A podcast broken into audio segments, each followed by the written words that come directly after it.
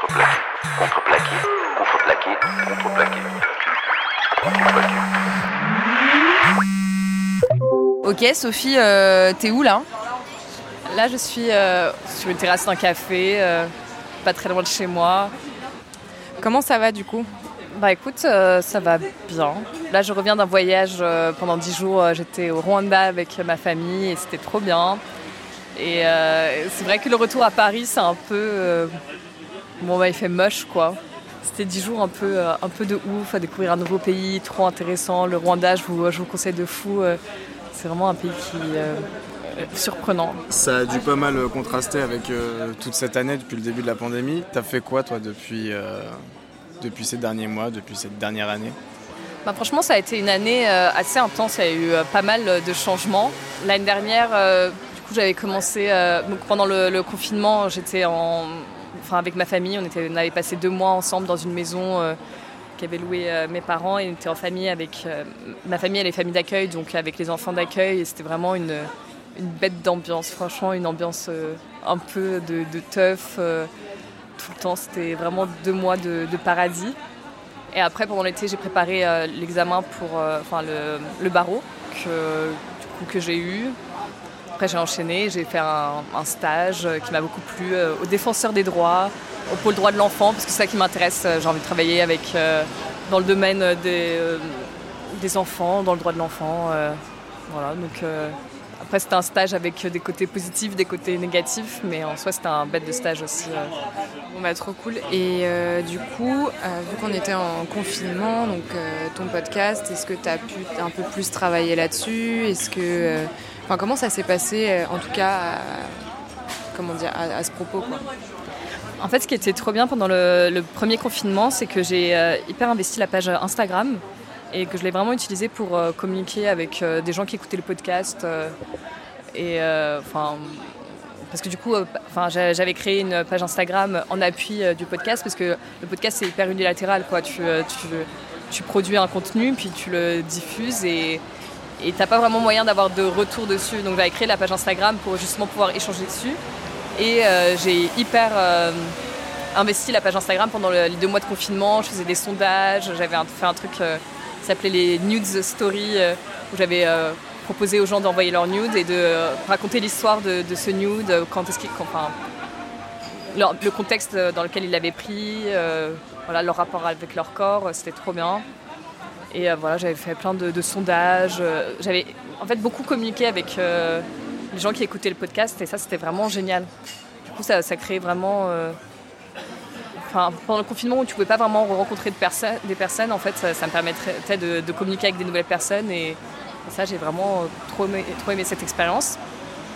Après, vu que je préparais le, barreau, eh ben, j'avais moins le temps pour euh, le podcast. J'ai quand même euh, sorti euh, des nouveaux épisodes, j'ai un peu expérimenté en faisant un podcast notamment avec un couple. Ça, ça m'avait beaucoup plu, où j'interviewais un couple chacun de leur côté. Et après, je, leur posais les mêmes questions, par exemple, racontez votre première fois, votre dernière fois.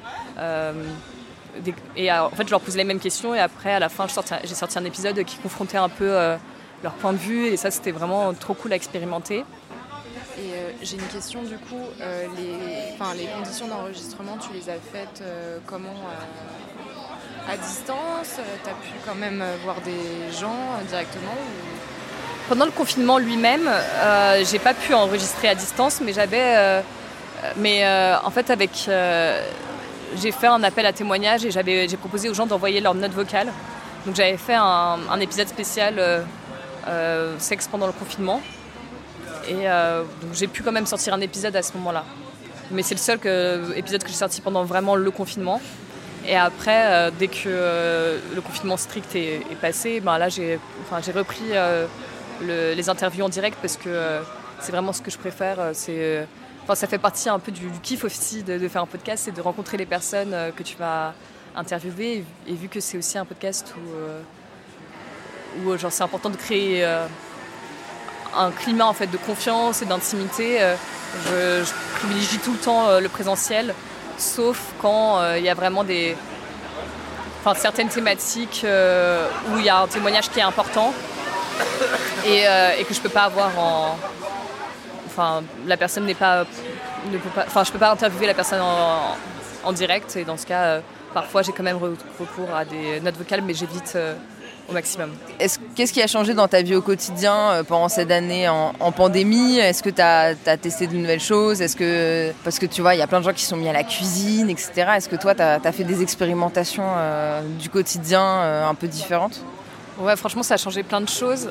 Déjà, ça m'a vachement rapproché de ma famille. Déjà, je suis très très famille, mais là, ça a atteint d'autres niveaux. C'est-à-dire que c'est vraiment, c'est vraiment mon socle et c'est ma priorité numéro un, c'est ma, famille. Donc je, passe encore plus de temps avec ma famille qu'avant, même quand on rouvre, euh, même avec la réouverture des bars et tout. Euh, dès que je vois pas des potes, je, vais tout de suite voir ma famille. C'est vraiment devenu une priorité pour moi. J'ai commencé des activités que j'ai pu un peu suivre parce que vu qu'on avait le temps, eh ben, j'en ai profité et euh, notamment j'ai commencé le patin à roulettes.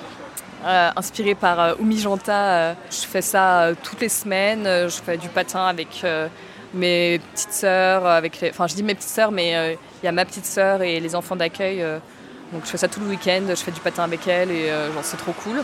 J'ai bien progressé donc c'est cool. Et aussi j'ai commencé le pole dance parce que ma sœur sait faire du pole dance, ma grande sœur. Enfin, on est une famille nombreuse, on est six. Donc là c'est ma grande sœur qui a un an de plus que moi, a acheté une barre de pole qu'elle a installée chez elle et moi, c'était mon rêve de faire du pole dance depuis des années. Enfin, je sais pas vraiment, je trouve ça trop stylé. Et, euh, quand elle a acheté une barre de pole, j'étais en mode, mais c'est génial. Enfin, parce que ça coûtait un peu une blinde de faire des cours de pole dance. Et euh, du coup, je me suis mis à fond euh, sur le pole dance. Et je pense que j'aurais jamais pu en fait en faire autant si les bars étaient ouverts. Parce que genre, après le travail. Enfin, en fait, parfois après le stage, ben, j'allais chez ma soeur, je faisais une heure de pole dance, alors qu'en temps normal, bah, je serais allé boire des verres avec mes potes. Est-ce que tu aurais un, un, film, un podcast, euh, une série euh, que tu as découvert pendant le confinement à nous conseiller? La série que j'ai trop kiffé l'année dernière, c'est I May euh, Destroy You de Michaela Coel.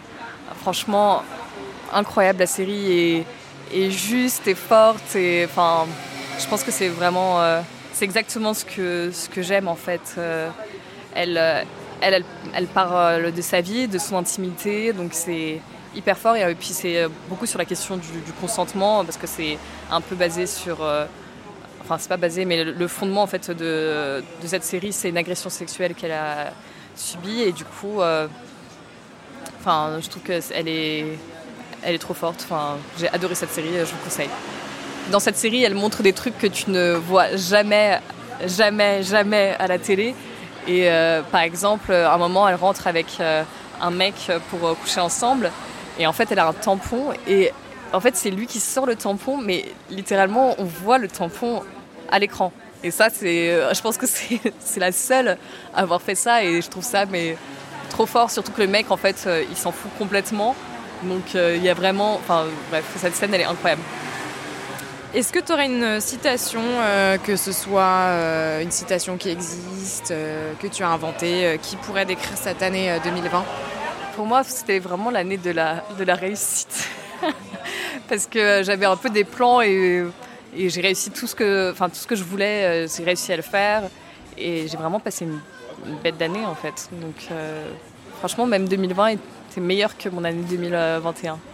Mais vraiment, tout ce que, tout ce que je voulais, euh, je l'ai eu. C'est-à-dire le barreau, passer des bons moments, profiter. après, j'ai eu le stage que je voulais. Enfin bref, tout se passait bien quoi. C'est génial. Hein. Ah ouais, trop cool, ça fait du bien d'entendre ça aussi. Bon bah écoute, euh, merci beaucoup Sophie euh, pour cette petite interview. Merci. Merci.